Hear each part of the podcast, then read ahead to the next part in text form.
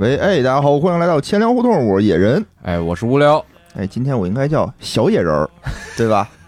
哎，今天我们请到了一个重量级的嘉宾，重磅嘉宾是吧？哎哦，是谁呢？介绍一下。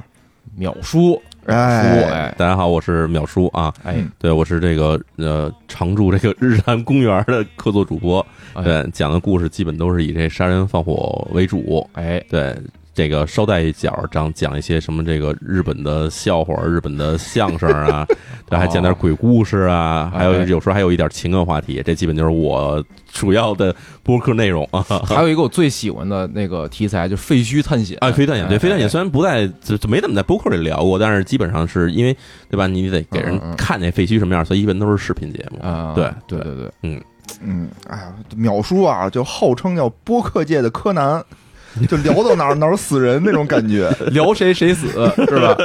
啊，我们还真的是聊过，对，以前真的我们做节目时候，这个聊死过一个，呃，聊死过好几个了，对，就是这个案子，要不就是悬案，要不就是这哥们儿他被判死刑没执行。但是我们做完节目一聊哦聊上，基本上没有几天，哥们儿不是被执行了，就是这案子破了，老是这样的，嗯，哎呦喂，特别神奇。可以可以啊，有点心虚啊。凶手就是你是吧？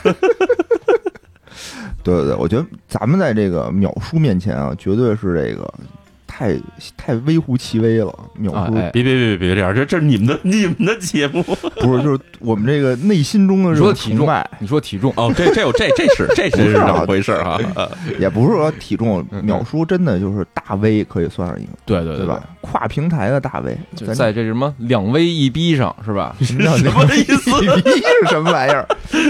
微博、微信啊，啊呃，B 站是吧？两 V 一逼，哦哦，现在都这么称了，我两 V 一逼啊，都是数百万这个粉丝啊。呃呃，B 站没那么多，B 站上现在是十十几万吧，也就是哦对两，位一逼不如两位一批。这什么黑话？对，确实是哎特别有人气啊。对对对对，所以咱们今天呢也是非常荣幸的请到了这个淼叔。哎，这个谢谢两位哎，就先聊聊这个淼叔的这个经历啊。其实我这块儿我特感兴趣。哦，哎，就是淼叔，你你你你在做这个凶案之前啊，嗯你之前是做什么的呀？因为我做的事儿挺多的。啊啊，啊对我大学毕业第一份工作，我是一个这个盖这个发电站的一个这个工程师。哇，盖盖发电站，而且不是那种小的电站，是那种就是现在在我国这个还很多地区发挥着这个很重要作用的，就是不是这个对对对，南方有些什么燃燃气燃气电站啊，然后对哦我们还干过，就是同样同组的同这个同事们盖核电站什么的，就是干这些东西。核电我靠！燃气、燃煤、核电，基本就是只主要这几块儿啊。可以啊，可以啊，，然后那时候我们是因为，对，因为那个是一个特殊历史时期，那个特殊历史时期就是呃，岁数大一点同学们应该有记忆，就是在两千年前后那段时间，中国因为各地都开始纷纷的这个大规模建设了以后呢哎基，建。哎对，然后就出现了一个电荒，哦。就好些南方城市，还有像什么中西部城市，是每天每周都有限电限电啊，就是差不多哦一个礼拜可能只给你五天电啊这种情况。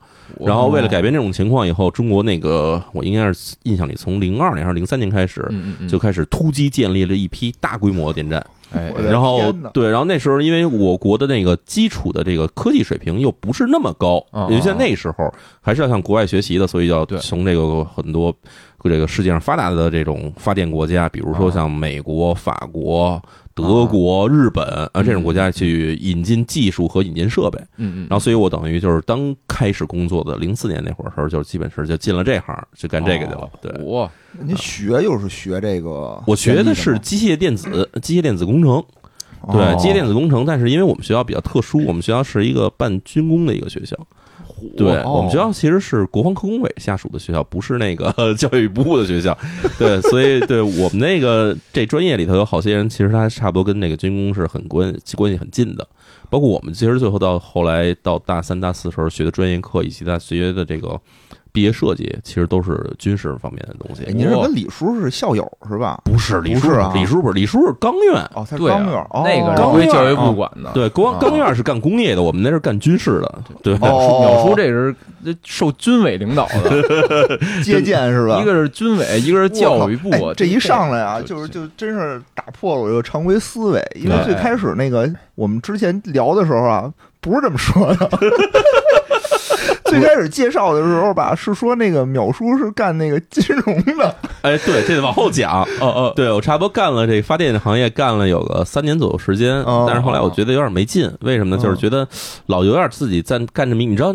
这种大的项目里面，嗯你在里面永远扮演角色，都是有点那种特小、默默无闻的感觉。明白？我觉得我这事儿，我想有点这种成就感，或者有点这主宰感哈。我说不行，我得学一个这种能了解一个这种这个，比如说一个企业或者一公司嗯，它整个它的运营到底是怎么回事这么一个东西。嗯后来我就去辞了职以后，去上了一个商学院，去日本读的商学院。哦，呃，对哦，然后在日本读商学院的过程之中呢，我本来开始进学校的这个这个志愿哈，嗯嗯，就是想干一个这种战略咨询公司，对吧？多棒啊，对吧？你天天跟这个大企业的高管跟他们开会，然后哦，告诉你指点江山啊，对啊你这员工这时候你就该怎么管，对吧？该九九六九九九六，该电击就电击，他妈的全是这。我开始这么想哈，嗯嗯然后后来可能得上了得有第一个学年，因为一共两个学年嘛。第一个学年上完了以后，我觉得这事儿好像有点没意思。为什么呢？就是哦不满足于这种指点江山了。就是主要是我后来我突然理解到了一个事儿，就是战略投战略这种战叫什么战略咨询。咨询公司吧，嗯。它并不是你给他出主意他就听你的，嗯，没错。而是说你需要去摸清对方老板到底是怎么想的，嗯把他的想法说出来，没错，就就是你变成他的嘴，他说这个事儿。没错没错，我觉得这事儿特别没劲，嗯嗯嗯，然后后来说那我干点别的吧，然后正好那个时候呢，因为那个这学校他给我们安排很多什么实习机会，嗯嗯，结果就被一个对冲基金给挑上我了，然后我就去他那儿干对对冲基金的实习生去了。哇，哎呦喂，所以就是从那时候开始进金融行业，嗯所以在这个他那，因为他是一个在日本的一个美元基金，而且它的它的服务对象呢，啊，怎么说呢？它的这个就是它的 LP 这些人，就是它的出资人嗯，有很多是来自中国的，哦，就是它虽然美元基金，但是有好多是中国持有的美元投资在它。然后他们干的事儿就是在美在日本买一堆这种，就是要不是有核心技术，但是经营情况不是很善的这种工厂，哦要不就是买那种大老牌儿的那种大百货公司。哦买下来以后呢，就把这公司该拆拆，然后该切切，然后最后剩下点核心资产以后，然后再给它重新包装上市，或者直接再转手卖出去，就是基本上就是这么一个活儿。它基本上是一个私有化以后再上市的这么一个工作。然后做这行以后，开始在他那边做了有个小一年时间吧。后来我就回国，回国正好又是碰上国内又是有一大批这种热钱想干的私募基金，结果就那么着，我又在国内进了一私募基金。哎呦，基本上就是，这就是金融行业这么怎么进来的这么一个这么一个事儿。那合着你之前不是学金融的，我专科学的，呃，对，因为在商学院里面它是有金融的课的，而且到了第二年的时候，基本上主要学的课都是这种金融方面的东西。就是已经放弃了战略咨询以后，就不考虑那些事儿了，就开始一天一天到晚琢磨着怎么搞钱这个事儿了。基本就是这么一个流程。对，然后再往后这事儿就说起来就比较复杂了，就是嗯对金融这行业，其实干的那个时候还算比较不错的，因为对那时候其实国内金融还不算那么多人干，但是其实还有行业也也很火。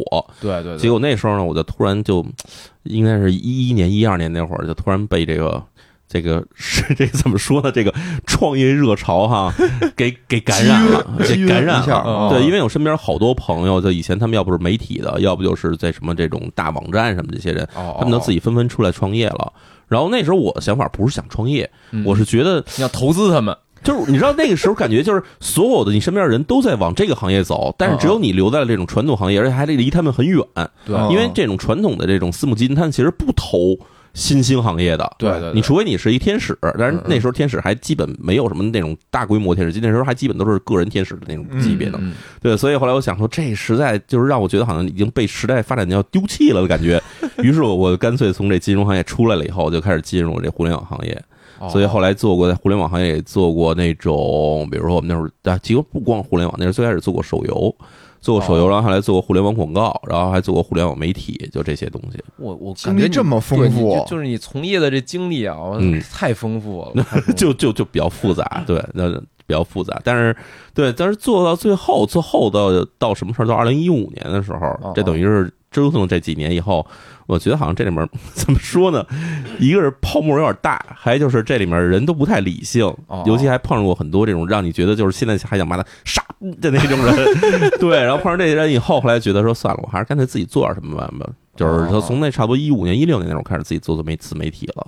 哦那会儿就开始在网上写写东西。其实我之前在知乎这种网站上也是写过一些东西的我，记得嗯对对，那时候好像淼叔写一些金融的类的对金融和历史类的东西，啊主要还是金融类的，就是金融发展史和经济发展史这些东西。哎对，对对对，然后对，但是后来就是怎么开始写写罪案了哈？哎，对啊，这主要因为还是有一些契机，这契机还挺复杂，就是有很多因素。哦第一个因素就是那时候突然觉得自己遇到了一瓶颈，不知道写什么好了。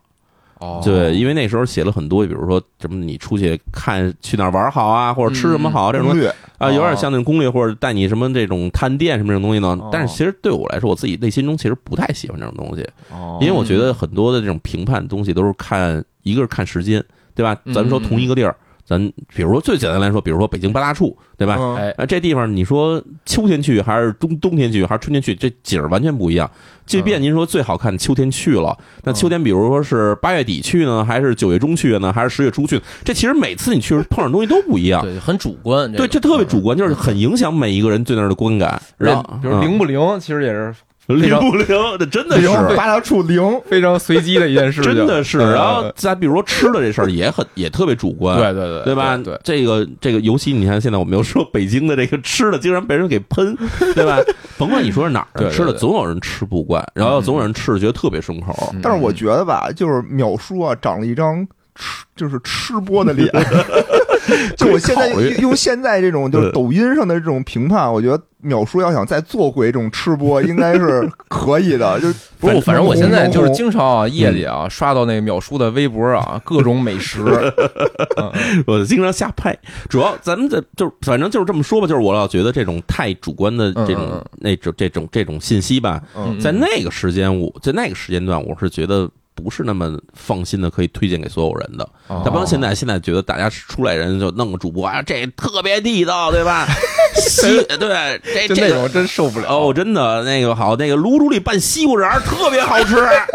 我说这都什么？就是呃当然那个时代，就是我那个当那您当年那时代，你还觉得就是我做这东西还是要慎重点，还是要、还是有点靠谱的东西才严。肃严肃，呃，对，所以后来就觉得这事儿不好玩儿，那我觉得那干什么的好呢？后来就开始想说写点故事，这是哎第一个契机。嗯然后第二个契机呢，其实是因为源自于有一次一个哥们儿跟我聊天儿啊，这哥们儿聊天呢，他也特别神，他是一个在日本的一个华人，他是哦也不是上学的，他是在那边混着的一个大哥。哦哦哦，哎，大哥呢？哎，大哥说他有有有这招呢，能从日本进一批这个摩托，他想我呃他想这个哦做拆成散件走私回国内。嚯，哦，这活儿那是时候几年啊？这个得那个时候其实还真的有人这么干，就是因为整车进口国内的话是进不来的，我懂这化整为零。化整为零按零他按时咱当时零件儿按零件进，按零件进，对咱，当时打仗的时候就这么干，咱当时打仗什么越南那种 那种自卫反击战，就是化整为零，不是这一炮吧，嘎嘎全给拆拆卸了拆碎，你这兜里搁俩那轱辘，他那搁点什么，然后走到那边咔咔一一组装，兜里搁俩轱辘，这这哦什么兜儿？对，但是真的就那个时候有好多人是干这个的，一个是干这个摩托车，还有一个就是干那改装车的配件他们都是这么着化整为零进国内。所以那哥们儿问我说：“哎，这玩意儿咱弄进国内好不好？”我说：“你弄的什么摩托啊？”他说：“就是那种国内特别喜欢那种日本那公路大摩托。”哦哦我说这玩意儿你可要悬，我说这个东西 在日本弄都是犯法的。他说我怎么不知道这事儿犯法？后来我跟他说这东西，他因为他他这个跟警日本警用摩托外观特别像，所以会被改装成警用摩托。但是只要改装成警用摩托以后就犯法。然后这个跟我了解这事儿为什么，后来就给他讲了一故事。这故事就是当年有人用这种伪造警用摩托去抢劫现金车辆的事儿。啊，伪装成弄一辆警用摩托，还弄一身这个日本警察衣服，结果去抢这个运钞车去了。对，反正就是，对，就反正就这种东西。后来给他讲完以后，我觉得事儿挺好玩的。然后从那时候开始，我可能过了也没有几天，我就开始把这案子给写出来了。等于那是最开始刚开始写案子。哎，那那会儿你是怎么知道这个案子的呀？哦，这知道案子其实特别怎么说呢？特别简单，因为我嗯差不多可能上高中到上大学那会儿，就一天到晚的没事就老看案子，因为没哦没有别的乐趣。你知道，这很多人喜欢看书，我小时候也喜欢看书，嗯，但是呢，这个我看书人，我这看书的这个口味又有点偏，读者绝对不看是吧？真的没劲，没劲。就是大家其实那会儿，我们那个时候，我估计现在可能也是哈，就好多人爱看那种武侠小说。啊对对对现在估计可能大家喜欢看什么这种修仙玄幻，或者是什么这种对吧？爽文之类的。对，但其实这都算爽文，我觉得。嗯嗯，但是我看不下去，然后就是因为这种武侠，这真说实在话，这武侠小说，甭管是金庸老先生还是古龙老先生，其实我一本都没看完过，都看呃看《鹿鼎记》，我可能看也就看了三分之一，就看不下去了。对，反正哦对，就是这东西我看不下去以后呢，我又得找点别的东西看，哎。嗯然后对。就是看什么这个国内我喜欢的那种什么王朔、王小波什么这种作家，哦还有这个就是反正一批这种东西看完以后，但毕竟作品有限，嗯。对这个作品有限以后没得看了，然后我就开始就是上网，那时候正好能上网嘛，而且哎能看到好多这种案件的这种这种分析，而且是原文的，那时候看日本的这种是吗？对日文的还有英文的，然后正好那会儿又学日文学英文，所以就哦连带学外语带看东西的一块就全全给干完了。哇，嗯，我对，嗯那时候还挺逗的，因为那时候上大学，我印象里我买了一个 PDA，那时候那时候有一种东西叫 PDA，我 手持电脑是吧？对，就掌上电脑，啊对，那是二零零二年，零二年的时候不都是不是那阵儿挺火的编程用的什么的？零二年那会儿，国内啊还没有国产的 PDA 呢。那时候啊是是索尼跟 IBM 这两个牌子一直在出 PDA。我给大家哦大大概解释一下什么叫 PDA 啊，哎可能有人不太清楚。对就是大家经常在电影里看到那什么黑客，然后一个什么特工，然后走到一门那儿是电子嗯门，开不开，嗯又掏出一个什么掌机似的东西，拿线啪啪一插。其实就是那个能翻盖儿的那个 Game Boy 那个样子，我不是感觉，其实就说简单点，就是咱现在使的智能手机啊，啊，就是我记得翻个盖儿有对对对对有根笔什么，有根笔。对对那时候那个触屏是不是那个后来咱现在使的电容笔。对，都是不是现在咱使这屏，哦它是要用笔触的。但对对对是我买那个索尼那个 PDA 还特别好使，其实就是那种就是一个带翻盖的智能手机，哦。然后它里面的 APP 都有。嗯然后你翻盖以后还带摄像头，就是它里面哦。除了电池不像现在咱们的手机电池那么扛使以外，就是它一次续航也就是三个小时到四个小时因为那时候锂电池技术还不太好，还是镍氢电池呢。哦然后就那个啊镍镉电池吧，好像是。对，然后就那玩意儿，我然后它它最厉害的是什么呢？它能上网，哦，它可以连哦。WiFi。然后结果我就弄了一个小 WiFi 在宿舍里头，然后就天天晚上躺在被窝里头，别人别人是没有电了以后就没法使电脑了嘛，但是我能用 PDA 插上电源以后，就在那儿翻，就是开始翻这些按键，我看的特别过瘾特别爽。而且那个年代啊，是那个不用翻墙的，我记得，哎哦。呃，那个时候还真的是很多其实网站是不用翻墙的，对对，但那个时代其实很多网站也不存在。啊，对，是。零二年吧，零二年、零三年那会儿嘛，对对对。对，所以那个时候基本上就是你的用这种方式，一边学 外语，一边看了案件，就看了一大堆。攒下来这些东西以后，其实长大了以后，因为有时候你会时不时的，小时候一第一遍看看不懂嘛，明白时？不时你可能要回去重温一遍。嗯，就比如我曾经写过，大家其实现在知道一个特别有名的案子，就是那个就是那个东京他们出了一个不良少年轮奸一个少女，然后把少女给打就囚禁，然后给弄死了以后，哦，然后灌在那水泥罐里头，准备给它沉到沉尸海底那么一个案件。然后那案件就是小时候看的时候，看第一遍觉得挺狠的，但是看不太懂，很多词看不懂，然后很多这个表达方式看不懂。等你长大了以后，你会一遍一遍看，然后一遍一遍加深印象，然后后来就开始不满足于那一篇了，你就开始对这个同样一个案件的周边的很多调查的背景，你会想去看。然后还有就比如说同样时期的其他案件，你也想去看，所以就这个阅读的这种积攒吧，差不多可能从哎是是很长时间之前就开始了。我就有种感觉，就是刚才我其实有一个疑惑啊，嗯就是淼叔啊，从这个大学毕业做的所有事儿啊，感觉都跟那个凶案没关系。但是我听就是淼叔的节目啊，我觉得嗯就是他一定是有大量的这种积累的。嗯对，而且老琢磨，对，看来啊，就是主业啊，打小的主业还是 凶案。就没说对吧？什么？没错，还真是。而且我小时候特别神，我小时候不爱看柯南，我到现在为止可能柯南也只看过前五十集而已。觉得太 low 是吧？不是他的怎么说呢？就是他其实算是这种犯罪类型的两个大的方向，嗯就是说两个推理，有人说推理两大方向。哦柯南其实特别像是什么样？像是那柯南道尔或者是福尔摩斯，就是那些他的一些作品的，就是他是那种密室杀人，或者是哦构建一个特别巧妙的一个谜，然后用障眼法让你觉得你看不见那个这个哦线索，但是最后给你解出来，你说哦，原来是这么回事，是这么一个这样的一个线索，然后或者这么一个推理方式。嗯然后我喜欢另外一类推理方式，其实是更像那种这种社会社会问题型的推理，哦，或者说社会派推理，对就。感觉是不是就一个是那种意识流那种，一个讲究就是就是更对，一个写实。一个更贴近现实，嗯然后一个是其实是更像是一个像怎么说作家自己脑中构建的一个迷宫。哦前一种这种什么密室的这种，弄一个小的这种线索，然后从而一下咔推出来的是一个特别精密的机关或者特别精密的一个时间差的，这种其实叫本格推理。但是本格推对本格啊对本格推理其实怎么说呢？它它很火，或者说它是其实很让人能带着走进去的。嗯但是万一对万一这作者很拉胯，嗯，那这事儿就不好看了。就是从一开始你就觉得这是怎么回事，然后没劲了。是，嗯但是社会学推理的有趣点就是，你可能从一开始你就知道是他干的了，嗯，所有人都知道他是他干的，但是哦你怎么去破解这个东西？他到底怎么做的这个案，以及怎么去收集到这些证据，然后来证明他是做了这个事儿，以及最后你要知道他他为什么要做这个事儿，这些其实是社会学推理的上哦其实集中更多的东西，所以这两个的切入点其实不太一样，也嗯。明白明白，嗯。看来啊，就是淼叔啊，打小就是一个喜欢证据的人，嗯，喜欢喜欢求证，非常喜欢刨根问底儿，哎，对对对对对。嗯哎，而且可能就是这种性格啊，才能让这个淼叔的这个就是这种凶案的研究啊，就是嗯让人觉得特上瘾。就是对，一件件事儿啊，就是资料特别详实。我感觉就是，哎，我我有时候听那个淼叔的这个节目啊，就是得反复听，就听一遍真忘。信息量太大了是吧？对，有时候得拿笔记着点儿，这谁干了什么，谁谁谁干了什么什么的。啊而且每期之后，其实他都会有一个分析，就是关于这个人的一个一个思想的一个分析。嗯对对对，因为其实我们看案子的话，就是见听人讲一个案子，或者嗯。看了一个案子出来以后，其实最后你肯定知道结果，就是这人哎，这人犯罪了，然后这人就给判了。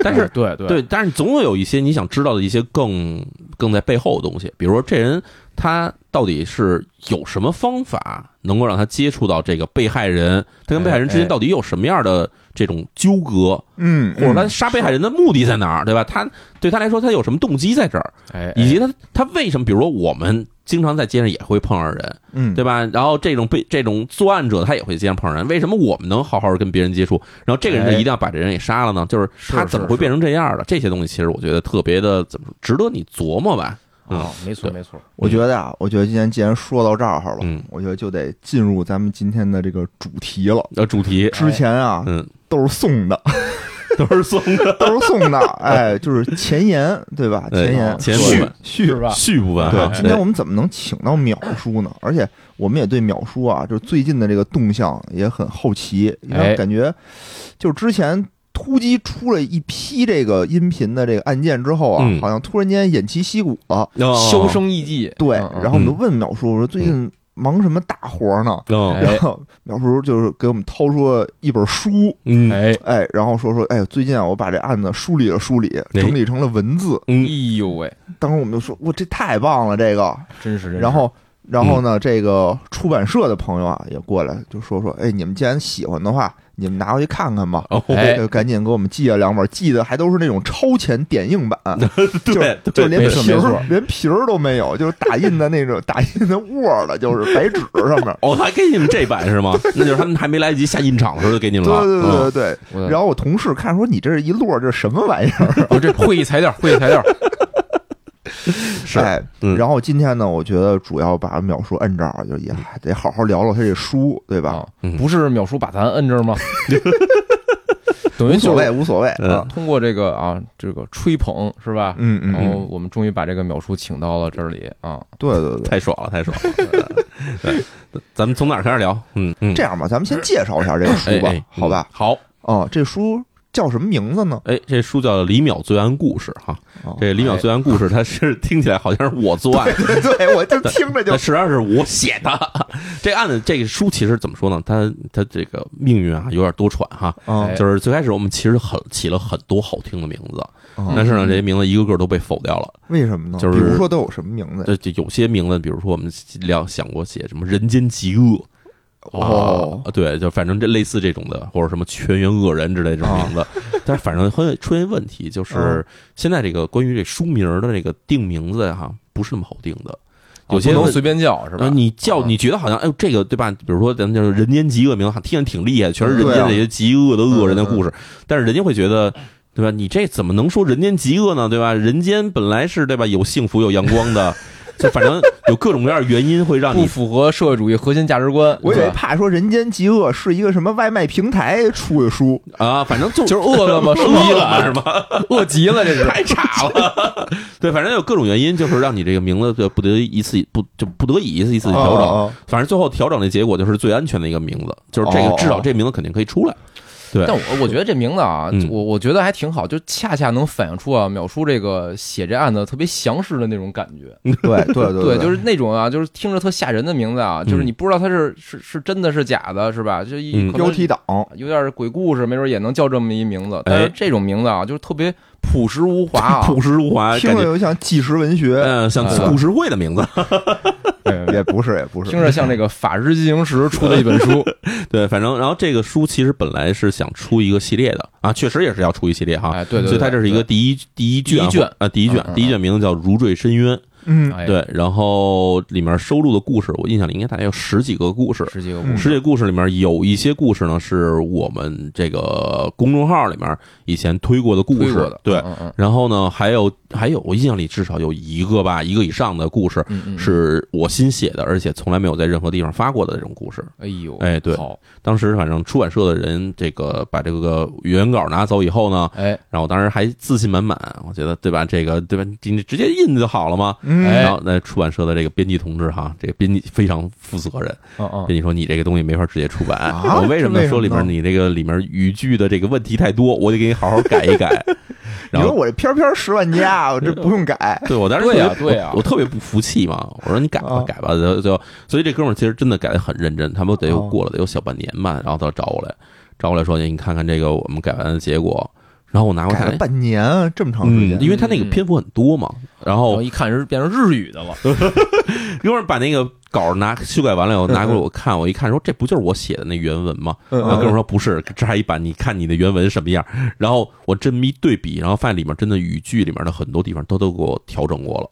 但调整完了以后呢，我竟然发现，我发现还是我说话的或者我写字的那风格，就是嗯他真的很下心，就是他把那个风格保留下来的同时，把这个语句改得更科学了。哎，哦，哎，然后那编辑那个这个这个朋友哈一脸得意跟我说：“你看 我们编辑的工作就是这么厉害。”让我想，我天哪！我这特对比自己的那个之前的公众号再看看，发现就是你给你拿的还是你的公众号那东西，他自己编了一个说，你看这原来你那个，我就特好奇，就是能举个例子吗？比如说，就是语句上是怎么个这种哦，这个其实因为什么呢？因为我写公众号，这个嗯经常是非常口语化的，哦而且我经常会就把自己的这个。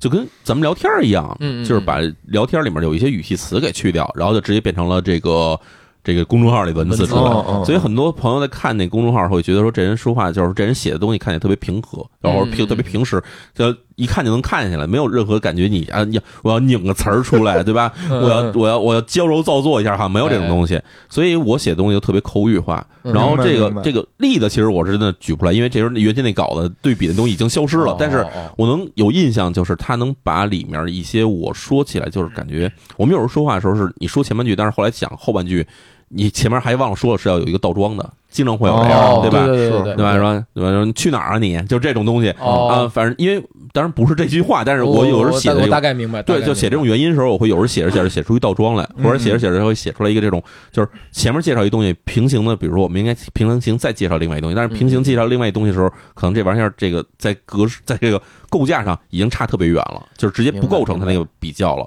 所以他会把这些东西给调整好了，然后所以我看着就会感觉哦，这回确实清晰多了，嗯。我感觉就是可能啊，平时追着秒叔看那个公众号啊，这些人啊，可能就是已经适合适应了这个秒叔之前的那种就是语气啊，这种文风是吧？就能一直追。嗯。但是呢，就是经过这编辑一加工之后啊，就是嗯。这个文字啊，可能除了秒叔的粉丝之外啊，一些这个新的这个粉丝或新的读者啊，看起来会更流畅一些啊。对，易读性会更好了啊，。对对，然后平时另外一个就是我这人其实因为我不是学文科出身的，然后所以这个 错别字儿特别多。哦，对，这不怪你，这怪输入法。呃，对，拼音输入法就是有问题，我跟你说吧。对对对，对，所以这个错别字儿有时候我发的时候我也不不想改或者懒得改，或者有时候根本没意识到这是一个错别字儿。嗯然后在这个版本里面呢，基本上人家都给我改过来了，人家特别专业的，一个个说这字儿你用错了啊，这个成语你用错了，对吧？反正就这些我觉得确实是这样的。就是之前吧，我看过一本书，就之前嗯我也是经常一个特别喜欢的一个袁姓老师啊，现在不知道让不让提，袁姓老师是吧？对啊可嗯。能不让不让提了。嗯，特别喜欢，然后就老听他的那个录音嘛，他当时有课有那种录音，讲历史那歌儿。讲历史的，对对对。嗯。然后呢，后来他又自己出了一本书，那本嗯书好像叫什么《历史就是这么回事儿》吧，还是？历史那回事儿吧，还是怎么？对对对，反正特啊那历史那些事儿还是什么？就差大概类似这么一名字，对，反正特水的一名字，嗯，他就把他那个录音里头那就明显感觉就激翻，就激翻成了那个文字。哎，这事儿还真的有，真的有哦。然后，所以以你看他的那个稿儿，你就完全感觉他是那个他在你耳边就是说话，就嗯跟那个听那没有任何的区别。其实就是那个给他那，比如编辑那栏儿可能写的叫什么“科大讯飞”是吧？所以其然后再实要，再听那个有声书，再放到那有声书里，就给给它仿成这个音频节目。所以就是说，你要是完全那个去读这种文字稿的时候，其实是有些别扭的。嗯嗯。有些别扭的。啊，对，是这么回事确实是，就是毕竟我们说话的时候你是有轻重音的，然后里面会加一些语气词或者垫一些小词儿，嗯，然后嗯有时每个人说话时其实都会有点自己的毛病，比如我有时候会说什么那个那个，然后有人说是那什么，还有人说 哎，然后呢？啊，然后呢，然后呢，反正就是每个人都会有这些东西。嗯，就是平常我们听人说话的时候，你不会意识到这个事儿，明白对吧？你要把它当成一个播音的那种内容来听的时候，你可能会觉得哦这人怎么那么多这个小词儿、口头语儿什么的东西，嗯，，对。但是写出来的时候，这些东西肯定是都没有的，嗯嗯，那对肯定的。对。对对，所以你要照着那个文字在这儿念的话，那肯定就是字正腔圆，像播音稿一样的感觉。对哎对，相对来说可能会更书面一点儿。我以前看过一电影，叫什么《心灵捕手》吧，还是叫《天才捕手》？《天才捕手》哦，呃，它里面就是写的是一个特别厉害的一个编辑，嗯。他是那个小说，这个哥们儿写的是 那个是裘德洛演的，他是一个特别牛逼的一个这个写小说的人。嗯，但是那哥们儿呢他有一问题，他写到哪儿的时候有一个点触动他了以后，他会把这点无限大的给他扩展的开。哦，比如说，咱们这儿在这聊天呢，我跟野人，呃，看野人在这抠手，突然想起了多年前的一个事儿，然后灰指甲，想起来灰指甲这呃，然后就接着这个，然后他能写出差不多能写出四五百篇来的东西，就是写这没故事，然后再回到原先故事里边，有时候回不去了。回不去了。哦哎，然后所以这个人他就是反正写小说文笔特别好，但是呢哦故事的构成极其糟糕。然后他就有一个特别厉害的一个编辑，这编辑就跟他说：“你现在不能再写这个了，赶快给我写另外一个东西。然后这东西到这儿为止，你这八八十页全是垃圾，然后你要重新给我写这个东西。反正就是这么一个这么一个片子。当时我看完以后，我就意识到说，这个编辑这个活儿可能有这么厉害吗？对吧？哎，嗯对我今天啊听淼叔介绍之前，我我也不觉得编辑会有这么多这个就是价值啊。哎，对，嗯其实其实编辑他其实是一个书的真正的制作者。哦，就是我们其实这种写写东西的人，当然我相信有很多特别强的这种作家什么的，他们其实有自己编怎么说编纂这个构架特别好的这些人，嗯。尤其是像有一些我知道有一些作家，他在写一篇文章之前，他会会打个草稿，哦。他会有一个几个这个构架出来。嗯，嗯。但是像我还有像我的一帮有几个朋友是那种想到哪儿往上就怎么写，想到哪儿往哎怎么写就怎么写，就是意识流，意识的对，嗯跟着意识往下走。然后，所以我们讲故事的时候讲的非常顺。然后剪完以后，你自己让他自己去修改的时候，也觉得没有什么可修改的，这故事就是这么应该发生的呀。哎但是，呢，你在旁人看起来的话，会觉得你这儿好像缺一段，或者这儿怎么跳到那儿去了，回不来了。然后这些东西的时候，真的需要一个好的编辑去帮你调整这些东西。编辑老师，编辑功不可没啊。哎，淼叔，我想问一下，就是你怎么突然间想起把这种音频的东西就整成文字，也不是文字啊，怎么想起出书来了？出书，对，哦我觉得这，就我觉得出书跟这种新媒体啊，嗯就差别还真挺大的。其实嗯其实不是音频改成了那个书众，号，对，其实原先就是文字。然后文字呢，当时我写完了以后，我后来发现，就是早期说早期写，就是差不多三四年前嗯啊、那时候写的一些案子，跟我现在写的这个风格会有一点区别，因为你嗯其实这是一个不断锻炼的过程。你开始写的时候，你会越写越有感觉，或者越写越有这种怎么说嗯这种这种习惯感。然然后写着写着，你的自己的风格就确立了。但是在最开始的时候，你那个风格可能还没那么稳定的时候，嗯，他写的就会有点青涩，或者写的有点让你觉得生硬。然后这些东西怎么能统一成为同一个水平上的内容。然然后这其实我一直也想过这个事儿。然后通过出书，其实是一个很好的一个再整理文字的一个一个一个一个过程，一个手段。然后第二个事儿就是这个文字，其实有一段时间里面，我经常会在后台也看到有一些朋友跟我反映哈，嗯。说这个文字毕竟有时候现在好多人坐不下来看。看看不了东西，哦哦，对是，当然有的人是太忙了，他有的人是就比如说我今儿上班呢，没时间看这个这个这那么多字，那确实长，对，一篇差不多一万，一万字左右嘛。嗯然后有的人，比如说我在家里带孩子的时候，没时间去看这个东西。嗯然后呢，当然也有的朋友说的是这个，比如说自己就是阅读障碍，就是看不下去，嗯所以他们希望给制作成音频或者制作成视频。嗯，然后，所以制制作音频跟视频，我其实也努力过一段时间，然后发现这东西其实虽然好做，嗯，然而在背后还是有很多朋友在说说，这个音频视频我们虽然喜欢，但是呢，还能希望说找一个这种。文字版的，假如自己能收藏哦或者留着，对吧？哦它毕竟能留在自己手里，对对对，因为它的这个好处在于，就是比如说我把所有的案子全录成音频了，嗯。您要想听哪一段的时候，说我就对哪一找不着，对我对哪一段印象最深，说想看那段那个最精彩一段，但是我要听着音频的话，我得恨不得倒半天才能找着那段。对对对，你要变成书的话就很简单，就是一段文字的话，你只要翻几篇就能看见这东西。所以这个这个怎么说？这种需求吧，我在后台界看到很多，然后包括其实这个出版社这边也跟我说，说你不要觉得说这个现在新媒体就不需要这个文字或者不需要书籍了，哎其实还是需要的。然后我想说，哎，这个东西其实就应该给它弄成书，而且整成弄成书的时候，就回到我们开始说那个，它还可以再把这个当时的文字进行重新的一次编辑，然后把当时可能忘记写的一些细节，或者说当时哦觉得已经写写完了以后，但是觉得发现好像有问题的一些细节，呃，进行一些删改或者进行一些增补啊，这东西其实是你得更完整。完善往期的这个作品的一个动力。没错，是这么回事儿。对，也就是老老听友对吧？老读者嗯其实也是值得入手一套的。呃，我觉得真哎对对的，这个越是老老粉丝、老听友，越值得买一套，真的是。而且我我觉得啊，尤其最近啊，嗯经常啊听到一词叫什么呀？叫全网下架，全网下架，这你受得了吗？是吧？这忒吓人了，这个。对，因为这套书其实这玩意儿摆嗯在自己的这书架上，看着就踏实，是吧？你已经预见到了叫全网下架了，是吧？真可怕，我太可怕了。你这算栽备是吧？你这算栽备。对这套书，因为它毕竟它，我问了一下编辑，编辑那边其实本来打算是要出至少四期四集左右，四卷嗯四卷对，出嗯四卷。然后呢，现在他手里的这个资源差不多，就是攒的之过往的这种这个资资料什么的，差不多可能已经能够带出个两卷半左右的东西，所以还缺一卷多的东西吧。嗯，然后这事儿现在也在逼着我说，让我多写一点新的内容，嗯因为说不能你这本书给了大家以后，发现里面全是老案子，没看过新案子，大家会觉得没有新鲜感嘛。是是，对，所以以这也是我可能差不多最近一段时间里面要给他补的这些东西，要补一些有意思的大案子啊。第一本里有吗？第一本里有新案子，有新案子，有新案子，哪个是？就因为我翻了一下啊，翻了一下，我看到了一些很熟悉的姓名，哎，对，说什么木岛佳苗、木岛佳苗，哎福，田和子、福田和子还有北九州是吧？啊，对对对，这都是比较火的，或者大家觉得口碑比较好的几个案子。嗯，然后里面有我印象里至少有一个那个是那个名古屋的那个，这个是不良少年，他们在这个街上杀了一对儿这个情侣。哎呦，哎，这个案子是从来没讲过的，而且在这案子里面，其实我当时也提到了一些比较有意思的当时的社会现象。嗯。啊，这些社会现象就是为什么这些不良少年他们不回家，哎。而且为什么在街上他们这个深夜还要去街上劫人，而劫人以后还要把不光是说把人钱抢走，还要戏弄人家，还要最后把人给杀掉。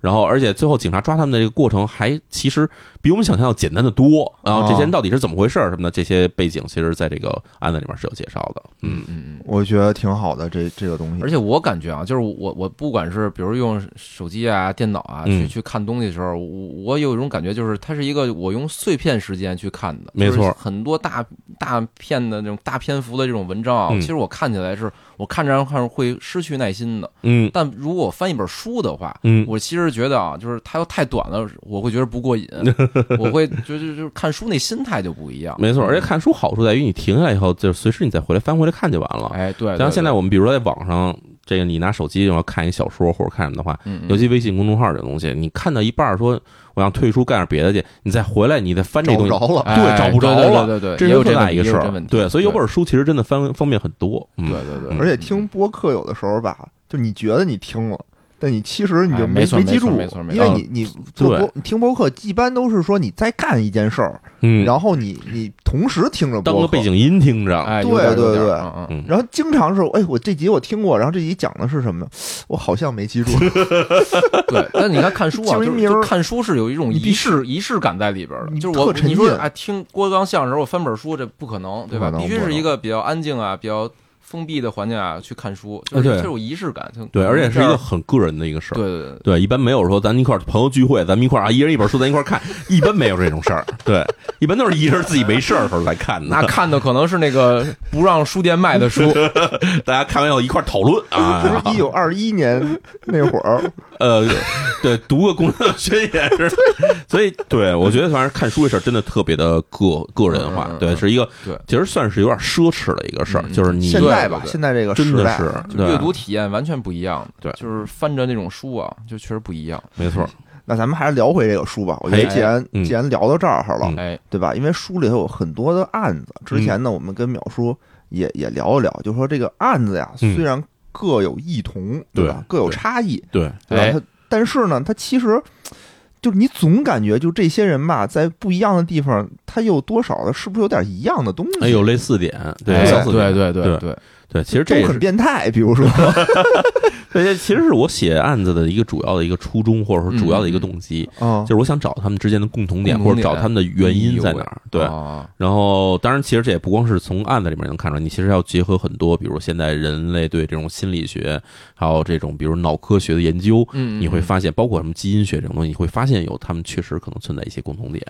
对能跟我们对对，说说吗？对，咱们先说最简单一点吧，就是最容易造成一个人他在成长以后产生出这种人格障碍的。嗯嗯，嗯，对，因为我们知道，其实很多人犯罪的原因是他可能存在着各种各样的人格障碍。哎，呃，人格障碍这词儿给大家简单解释一下，咱不说那么那么学术上名称啊，嗯嗯，就是有时候你会觉得这人怎么别别扭扭的，或者觉得这人怎么好像怪里怪气的。啊，就跟大部分人的这个言谈举止不太一样。哎，对，其实哦往往他有可能就是一种人格障碍，那里面包括哦其实很多，比如说边缘性人格障碍啊，什么双向情感障碍啊，嗯然后还有什么这种什么自我中心性人格障碍等等之类的。哦它表现出来就是有的人可能，比如说这个跟踪狂，特别容易形成跟踪狂，哦哎，喜欢上你，对吧？就是喜欢上也小女孩喜欢上野人了，野人给他拒绝哎呦，哎，也他野人野人给他拒绝绝了以后呢，这小女孩的天天的，比如说这个不是给野人打电话呢，哎，就是给他这个从远处默默注视他，然后哎呦尾随着他回家，然后翻他们家门口垃圾桶，然哎后对，然后对我都起鸡皮疙瘩。啊，还有什么更严重的？比如说野人突然要找一新女朋友以后呢，他会威胁野人和威胁野人的新女朋友等等这些东西。哦哎呦，对什么时候还钱？啊，反正对，就这种人，他你看我们以前觉得这就是一跟踪狂，或者这就是一个这个变态嘛？变态，但他其实呢，就是他属于一种明显的这种边缘性人格障碍的这种行为。嗯嗯，然后还有有的人，比如说我们可能身边有这种朋友，嗯就这个人他生，你发现他这人一句实话都没有，他平时看起来跟好人一样，但是只要聊起天来不是吹牛，他就是胡说八道。然后就是这人一句实话没有，而且他说说谎的时候，他一点一点这种特别自然，哎，特别自然，哦极其自然。而且你有时候呢，还有什么样的，就是那种我们现在叫海王哈，哎一堆女朋友，而且呢，嗯把这女朋友一个个哄的好极了，就是彼此都哎不知道是什么，不是彼此都不知道对方存在。然然后这个人呢，比如说这一天能约个四五个女孩出来，哎，羡慕，反正就有这种人。然后他当然也有的人，他就变成了说，比如有了这个固定的女朋友，或者结了婚以后，他还维持这种特别。可以说哦。渣的行为，然后去外面还约炮啊，或者有这种感觉成了这种性瘾之类的这种行为哦啊，然后再传播各种疾病等等，嗯。各种 真的有，真的有。所以这些事儿，对这些事儿，其实他其实可能在背后感觉起来，他其实都是心理上的问题。对然后我小时候还碰上过有这种朋友，就是偷窃癖，哦，嗯，就是他，这我在那个什么新闻里好像看过呃，，就是他其实家里不不是控制不了自己，对他家里可能不是说不给他钱，家里家境也不至于那么次，嗯。然后他刺激，但是他只要出去以后进商店以后，他肯定要偷东西，而且肯定要偷过不是大的就是偷小的，然后他哦。偷过通过偷这种东西，然后来满足自己的这种心理上的需求，嗯，嗯嗯嗯，我靠，这个就是这种遇见了怎么办呢？我我哎我对因为我身边现在就有这么一个人啊，哦，他是什么呢？就是我可能没你说的那么那么可怕啊。对，但是我也觉得挺可怕的。嗯。就是我我一邻居，哟，我一邻居，就嗯。他们我搬过，我刚搬到这个地儿的时候呢，嗯，就他们就吵架，就哦小两口又吵架，哎哦，然后吵得特别厉害，哇哦，特别大晚上啊，可能嗯两点多就开始吵，吵两点多吵，对，那时候两点多你怎么还不睡？不是我给我弄醒了，就因为我们家那儿因为它挨着特别近，然后我们那个门呢隔音效果又特别没那么差，特别特别差。嗯我觉得那不是门，那是一放大器，那是一啊那是一喇叭。嗯 就是我就受不了，后来我就买耳塞，就就就天天我就得戴耳塞才能那什么。然后我就后来就是发现那个女孩儿吧，就好像被那男的轰出去了，哦，赶出家门，赶出家门。嗯然后那个女的呢，就天天在门口坐着，嗯，就天天就不走，坐着，对，就在门口坐着，哎呦，不是在电梯的门口，就是在嗯。我们家的门口。坐你门口啊，就我们家那个门啊，它是一个就是挨着，哦就离得特别特别90近度啊。对，九十度就那样的。嗯。然后他可能跟那儿坐着就坐一天，为什么呢？因为嗯。能明显感觉到他点了外卖哦和点了水，然后他还吃完了以后呢，他也不扔，就搁我们家门口。哦哦哦，然后关键这个我是从三月份吧，嗯。差不多到五月份，嗯，几乎每周都要这么弄。然后过两天呢，俩人又好了，哇就又手挽手的，就明显能感觉到门口又有说有笑了，开始。哇，然后这么持续了两三个月之后，嗯后来我又以为他们俩就分了，因为就没动静了。嗯我从五月份嘛，现在都九月份了吧？嗯嗯，我靠！我那天一推门，发现他又跟那儿坐着了，又回来了。又回来了。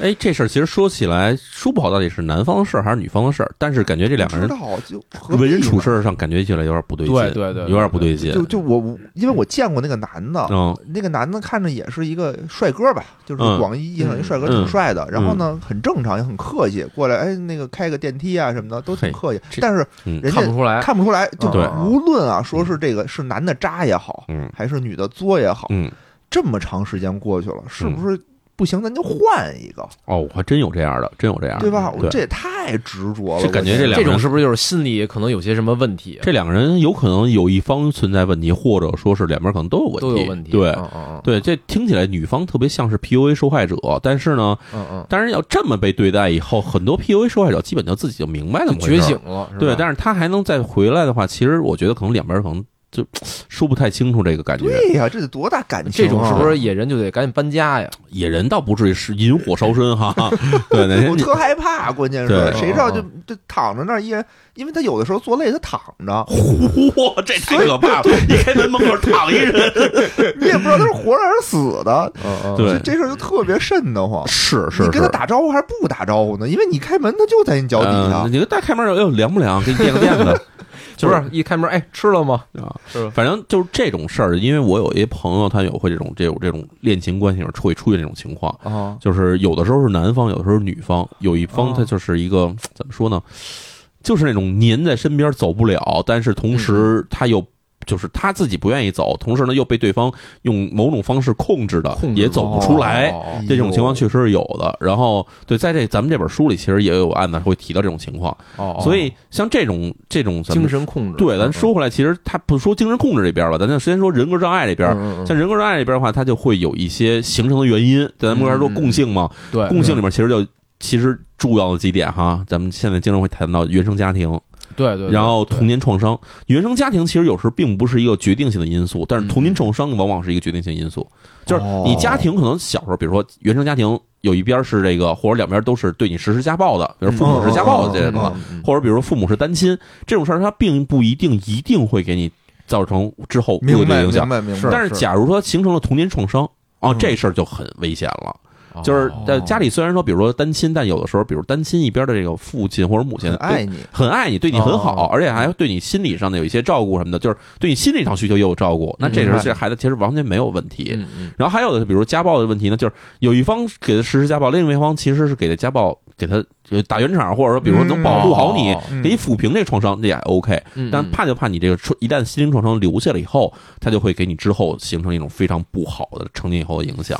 比如说什么样的心灵创伤？因为比如有时候我看最简单这个这种这种童年的创伤，嗯有的是这种就是家暴，家暴打的太严重了。哦哦然后我们有时候看这种教育孩子，就尤其中国是以前那种父母，觉得打孩子几下太正常了，嗯但是有的时候打的太狠了，就比如说给孩子打残疾了，或者给孩子打的对打骨折之类这种事儿是有的。然后还有比如说是精神虐待。就是从小到大，这个家里的父亲和母亲，就是对你就完全没有任何的这种称赞，不是不认可你的任何事情，从小到大就基本就是一直在骂你啊。这种情况其实对对对，虽然你没有外伤，但是你心灵上其实造成了非常严重的内伤。是是嗯，然后还有就比如说更严重一点，比如小时候遭受了性侵哎呦哦啊，小时候被被这理解个理解，家里的亲戚或者甚至被自己的直接的父母进行性侵的这种情况也是存在的。禽兽，嗯嗯，所以对这种事儿其实很难去抚平，或者很难让你去忘却这些事情。嗯嗯因为我记得我小时候那会儿就是就就被就是不不是说我啊，不是我，因为我是跟我奶奶长大的，嗯就是就是隔辈儿人，他虽然对你严厉，但他但他基本不会动手。对动手也说拿报纸叭叭抽，就象征性抽你两下什么的。对对对，而且我但我我感觉啊，就是其实打孩子啊，其实有一种是就是孩子犯错了挨打，是不是？还有一嗯种就是这种特别严厉的家暴啊，是我感觉是父母啊是在嗯发泄他们自己内心的这种愤怒，就这个我对觉得拿来当发。泄的东西。对对，这个是我觉得最最严重的，这很危险。我所以对，我记得以前我小学的时候，一同学嗯他爸是狱警，嗯，然后就是在请家长这件事儿上啊，嗯老师都很谨慎，特别老师害怕请的家长对，老师就会，比如我们请家长，就老说请家长，就嗯就就就吓唬你吗，嗯对吧？你嗯回骂你一顿是怎么着的？嗯，他们那不是，他是第一天请家长吧，第二天就脸啊，真的就是肿的跟馒头一样，肯定回家挨打了。就哎就感觉对对。对能从他那个脸就能感觉到他爸的力量，是。就真的不是那巨巨你哥们儿现在这个性格受我不知道，早就没联系没联系了是吧小学那会对，儿，有点小时候我们经常会碰上有一类这个孩子是最最我那会儿我觉得特别不幸的孩子，就是父母离婚了以后呢，这孩子两边都不想要他，哦，对，对这种其实对对特别惨。对对，就是他其实他可能没有人打他，嗯，但是他从小也从小就没有这种安全感，在情感上没有任何安全感，嗯，就没有一边喜欢他，没有一边想要接纳他，他从小就得不到爱，这事儿其实也也挺可怕的。是这是一种可能我们现在觉得说你谈家暴绝对得动手，但这不是，这是一种完全精神上的家暴。明白明白。对，明白像这种家暴形成的这种结果，就是会造成孩子会有一个可能是一生都难以磨灭的一种这种心理上的阴影。是是，然后另外一种就是这种诱因吧，就是他可能在这种怎么说呢，在青春期时期的时候，他会形成一些不太怎么说不太好的一些行为的，就是行行动上的一些嗯规律嗯嗯。啊，这种或者说不太正常的行为，比如说他会有这种长期的撒谎行为，嗯或者长期的这种这个违反社会道德这种规范的行为，比如说 公诉良许呃偷东西，嗯。或者说长期打架。嗯或者说，比如说很小时候就开始酗酒，然后去比如说偷东西，然后去骗人等等，所有这些东西，假如他长期得不到纠正，并且他自己也不觉得这事儿是一个错误的事儿，他变成了一种自己的一种生活习惯的话，那其实长大了以后，他有大概率的行为，大概率的这种情况就会变成一种这种可能人格上出现问题了。对，因为就是简用句简单的话来说，就是从小他就学会了这么去生存，那长大了以后，他觉得这是一个正常的一个生存的模式。那当然，在我们正常人看起来，其实这事儿不可能，对吧？你怎么能通过骗人、通过诈骗、通过暴力夺取别人的东西，然后这样你就是一个正常生活方式了？但是嗯对于他们这么长大的孩子来说，他可能就觉得这是这是正常的。是他没有这个正常的善恶观念，也不会对别人产生我们现在经常说的一个词儿，就是同理心。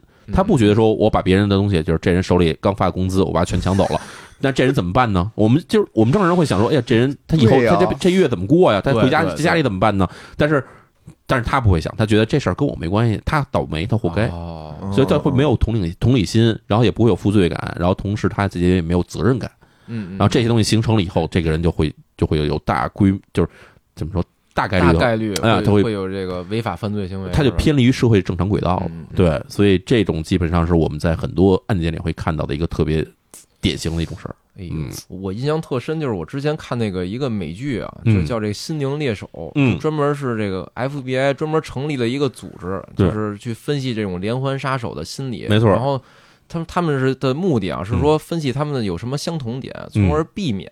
这个未来啊，在更多的这个连环杀手，或者就是在未来有这种凶案的时候啊，他们用这种心理的这种就是心理的描写，嗯去去帮助破案，找着凶手。嗯然后里边有一个人，就是他打小说就是一就第一个连环杀手吧，就是特特有名儿的一个。然后就是打小就被他妈，就打小就骂他，就一直侮辱的，用语言就是啊没有家暴，就是语言侮辱这孩子。，你说的是那个 Ed Kemper 那个，啊，是对，把他妈妈杀了的那个。对。然后最后就是他小时候啊，就老被骂之后，他就养成一什么习惯？他就杀小动物。嗯，哎呦，后来他杀第一个人啊，就是他妈妈，然后啊，把把他舌头给给切掉了。最后哎呦，说就是说什么妈妈，你再也不能说我了。哎呦，我就看完之后啊，这真不寒而栗。对，所以就是这种连环杀手的这种侧写，其实，在最开始动手的应该是美国的 FBI，他们在动手的，就进行连环杀手的这种研究。嗯。然后，其实进行心理侧写，同时呢，在全世界各国也对这种连环杀手进行了研究，比如说包括基因上的研究，嗯，对，就是认为他们是不是存在着某种犯罪基因。然后前段时间我记得韩国有一个这种电视剧，嗯嗯嗯，哎，叫什么来着？我有点忘了，它那个原文叫 mouse，就是老鼠的一个词儿。哦哦，对，中文翻译过来好像不是这词儿。然后嗯它里面写说，终于发现了连环杀手它存在着这种特殊基因，然后这种特殊基因，假如是存在这基因呢，它最后长大以后肯定会变成连环杀手。反正就是这种，这是真的还是说就是电视这是这是一构？这是一构造，这是一个哦这是电视剧的一个需求。吓死我了！对，就是我们其实现在人类在生理学上或者在这种基因学上，还是在这方面进行了研究。嗯他们其实发现，确实一旦人变成了这种心这种精神变态 psychopath，嗯然后成为这种精这个连环杀手或者进行这种严重犯罪的话，他们确实会在这种基因上产生突变，哦然后会直接这个人整个就不对劲了。但是呢，它的这种机理以及它形成的原因是什么样的，现在还是在研究之中。嗯另外一方面就是说，具有同样基因的人，他不一定真的就会变成同样的结果，哦，因为我们人还是一个是经历了很长时间教育和影响的一种生物是。是是，嗯在你从小生出来以后，假如你能一直在一个比较良好稳定的环境下生长，然后你在这个接受教育的过程之中，你也能学会怎么着去正确的去识别善恶，以及能知道说，就算说你没有什么负罪感，但是你能知道说在做这种错事儿以后会遭到惩罚。嗯，那这些事情既然学会了以后，其实就没有那么危险的或去这个危害社会、危害人类了。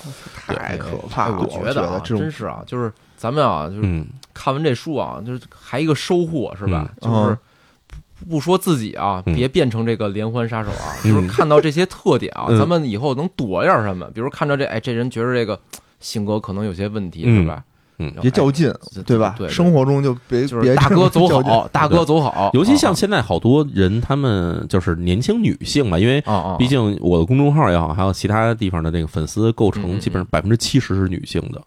对，然后年轻女性其实有一个很大的一个困扰，就是她们在社会上其实容易缺乏安全感，嗯，尤其是说发展亲密关系、谈朋友的时候、谈恋爱的时候，嗯说谈恋爱这人到底到底是合适不合适，到底是不是一个好人呢？对对对，这些大家其实没有什么判断力，尤其像有的，我发现发现有一个问题就是，一旦你开始了这段感情关系以后，你往往难以自己自拔出来。嗯对对，对就觉得发现谈了，要觉得他这样好像没什么不正常的，哎，对。而我有时候也会收我私信，说我跟我说，说我男朋友怎么怎么怎么着，说跟你写的案子里面哪一个人感觉特别像，我的天哪！真的有这种事儿，我收过好哎多。呦然后对，他就问我说，说我是不是现在已经很危险了？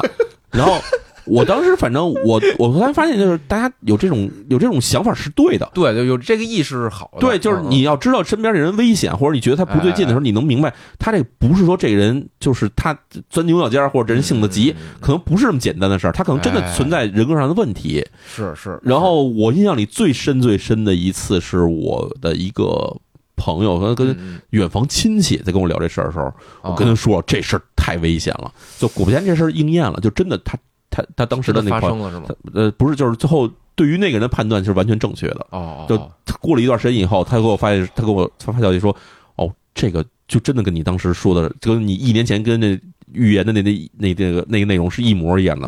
我说对吧？就是这么回事没发生什么危险吧？他还没发生危，险他早就已经听意我识到了，他聊听我聊完这件事儿，他发他意识到这事儿了，所以他心里是留着一个一个一层戒心的。你你预判了他的预判，呃，是这么回事，所以真的不是说你看这案子以后看一个热闹，他其实真的能给你在生活中里面给你提供很多救命的帮助，或者给你一些真是，就遇有的时候我们知道你遇险了，或者说比如说在打幺幺零，对吧？或者比如说你那个急救怎么包扎什么这些东西，你其实好学。对，但是你如何判断身边的一个人他的行为和心理上到底是不是有问题，以及你是不是现在已经处于一种危险状态之中的时候，很多人其实判断不出来的。没错没嗯错，其实你就是打幺二零的时候已经晚了，对吧？你报幺幺零的时候也已经晚了。你最好的是防患于是，未然。我觉得你看啊，就是就是，比如幺幺零、幺二零，为什么大家觉得啊，这我知道啊？其实嗯它是就是经经过这个漫长的这种教育之后，嗯，就各种各样的普及了普及的。但是，比如这种如何判断一个人是不是变态灵魂杀手这事儿啊，现在啊。没什么人在在在在专注于这块儿，或者在教育这块儿。对对有时候我们会觉得，比如说现在我们经常看说这个人他特别喜欢虐猫虐狗虐狗、虐小动物哦，这种事儿他不正常。嗯但是假如这人他已经脱离了这个阶段了，他已经不开始通过杀戮这些小动物进行发泄了，嗯他开始比如说虐人啊啊，他不是说真正拿刀子捅你，他就喜欢在心理上折磨你。那这事儿你怎么能理解到说我在被人心理折磨？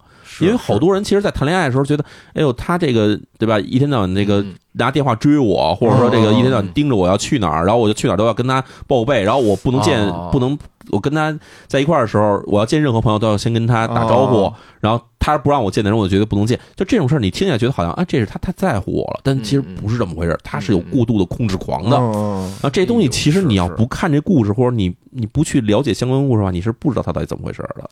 嗯，是，我觉得这书真是啊，可可以保命，这书 真的可以保命。啊，多看看保命。对，真的是，真的是，嗯而且我印象里啊，就这个，就是之前听淼叔啊说啊，这不是这种连环杀手啊，嗯这有些人啊，就是还能幸免遇难，是吧？嗯这可能也是我觉得看完这书，是不是能教大家，比如说遇到这种情况，比如怎么逃生比较好？对，就是怎么回避他嘛，啊或者比如说真的碰上这么一个特别麻烦的，或者已经看起来极严重的心理问题的人，你就离开躲得远点儿，对，那你要离开他，你就想说问说，我我我怎么能离开他呢？嗯对吧？就是我怎么能脱身出来呢？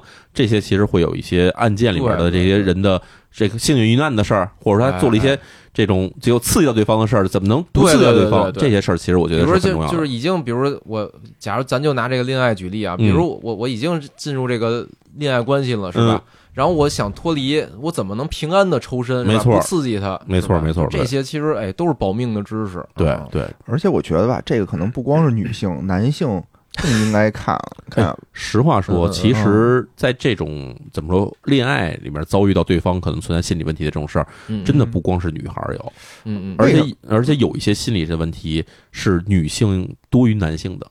啊就是我是觉得，就是虽然就不能叫虽然嘛，嗯。就是在社会上啊，就是女性比较弱势，嗯。对吧？对，我觉得她可能带来伤害是少的，不是对。吧我的意思是，就是她她因为是在处于弱势，所以嗯。她这种警惕性会很高。对，所以我嗯嗯有的时候那个呃朋友圈儿嗯。看见经常说什么谁谁跟踪我了哦，啊，然后什么哦哦。哪儿哪儿有一个什么事儿，就是反正就是明显感觉他很警惕。对。但真有一人跟踪我啊，我嗯。大概率我是不知道的，你根本意识不到。我根本意识不到。你过去就加人微信去。啊！哎，我哥们费这么大劲，别这么啊哪天。不是，我从来没有意识到说有跟踪这么一件事儿。对。他当时就是写什么有人跟踪我，嗯。或者是那个外卖，嗯，我当时给那个外卖一差评，他嗯会不会什么对我进行打击报复？对对对对。但是我作为一个男性啊，嗯。我从来没想过这些事儿。没错哎。而且哦。其实，在这个案件里面，这个很多案件你会发现，它不光是异性之间的纠纷，哦它有的时候是同性之间的纠纷，哦还不是同性那种感情上的关纠纷。比如说，你跟你的男上司，或者说你跟你的这个男下属之间，他有可能也会也会闹起来。明白明白所以。这种事儿，往往是我们这个作为男性的时候，你会觉得哎没没在乎这个事儿，哦没觉得是这是个事儿。女性其实也会面临说，不光是说你男朋友，或者说有一些追求你的男人会对你造成这种影响，他有时候公司里的其他女同事也会对你造成这种影响，等于这个书啊，还有这个职场生存指南的这么一个价值，是吧？会嗯还有比如说教你如何认清你的这个是这个这个老板是个黑心老板等等，真的有。哦，哎，真是这这越来越有意思了，我觉得是是，对，能保命还能保工作，还能让你升职加薪。对及时选择跳槽，对，哎呀，真是，我觉得看这个秒叔的书就很刺激，真的是很刺激。他这里刺激还保命，嗯还有名，还有有有用，哎，对，还值哈，值回票价，感觉吃回票。这太值太值了。这书什么时候上架呀？呃，这书其实是在九月八号算是全网正式上架，全网上架。上架终于上架了啊！对全网上架，对，九月八号当天的时候是在那个磨铁的，它有一个这个这个抖音的直播间，叫做铁铁啊，在那儿到时候我们铁会铁是吧？哎哦，对线上嗯嗯，签售。对，就是哦。你一边买我一边签字儿那种的，对，签售。哦。然后线上签售，线上签手哦，对，然后买，然后秒叔又给你在那个对，然后这这签同学啊，那买了给你签上字儿了，就这样的，对。然后那个应该从各种的这种卖图书平台，比如当当啊、什么京东啊那种地方的话，你也能对，你只要搜这个李淼罪案故事的话，是能搜到这个这这本书的。好的，嗯我们应该是能在这个九月八号之前上架，哎。三号差不多。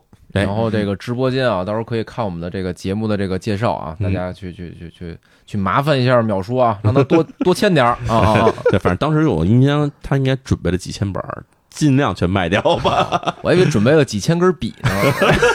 不至于，几个人笔我得亲到什么时候去？现在不要什么写不断那个小米出那个嚯，对，完全的写能写上呃十万八千里，啊，写到死了。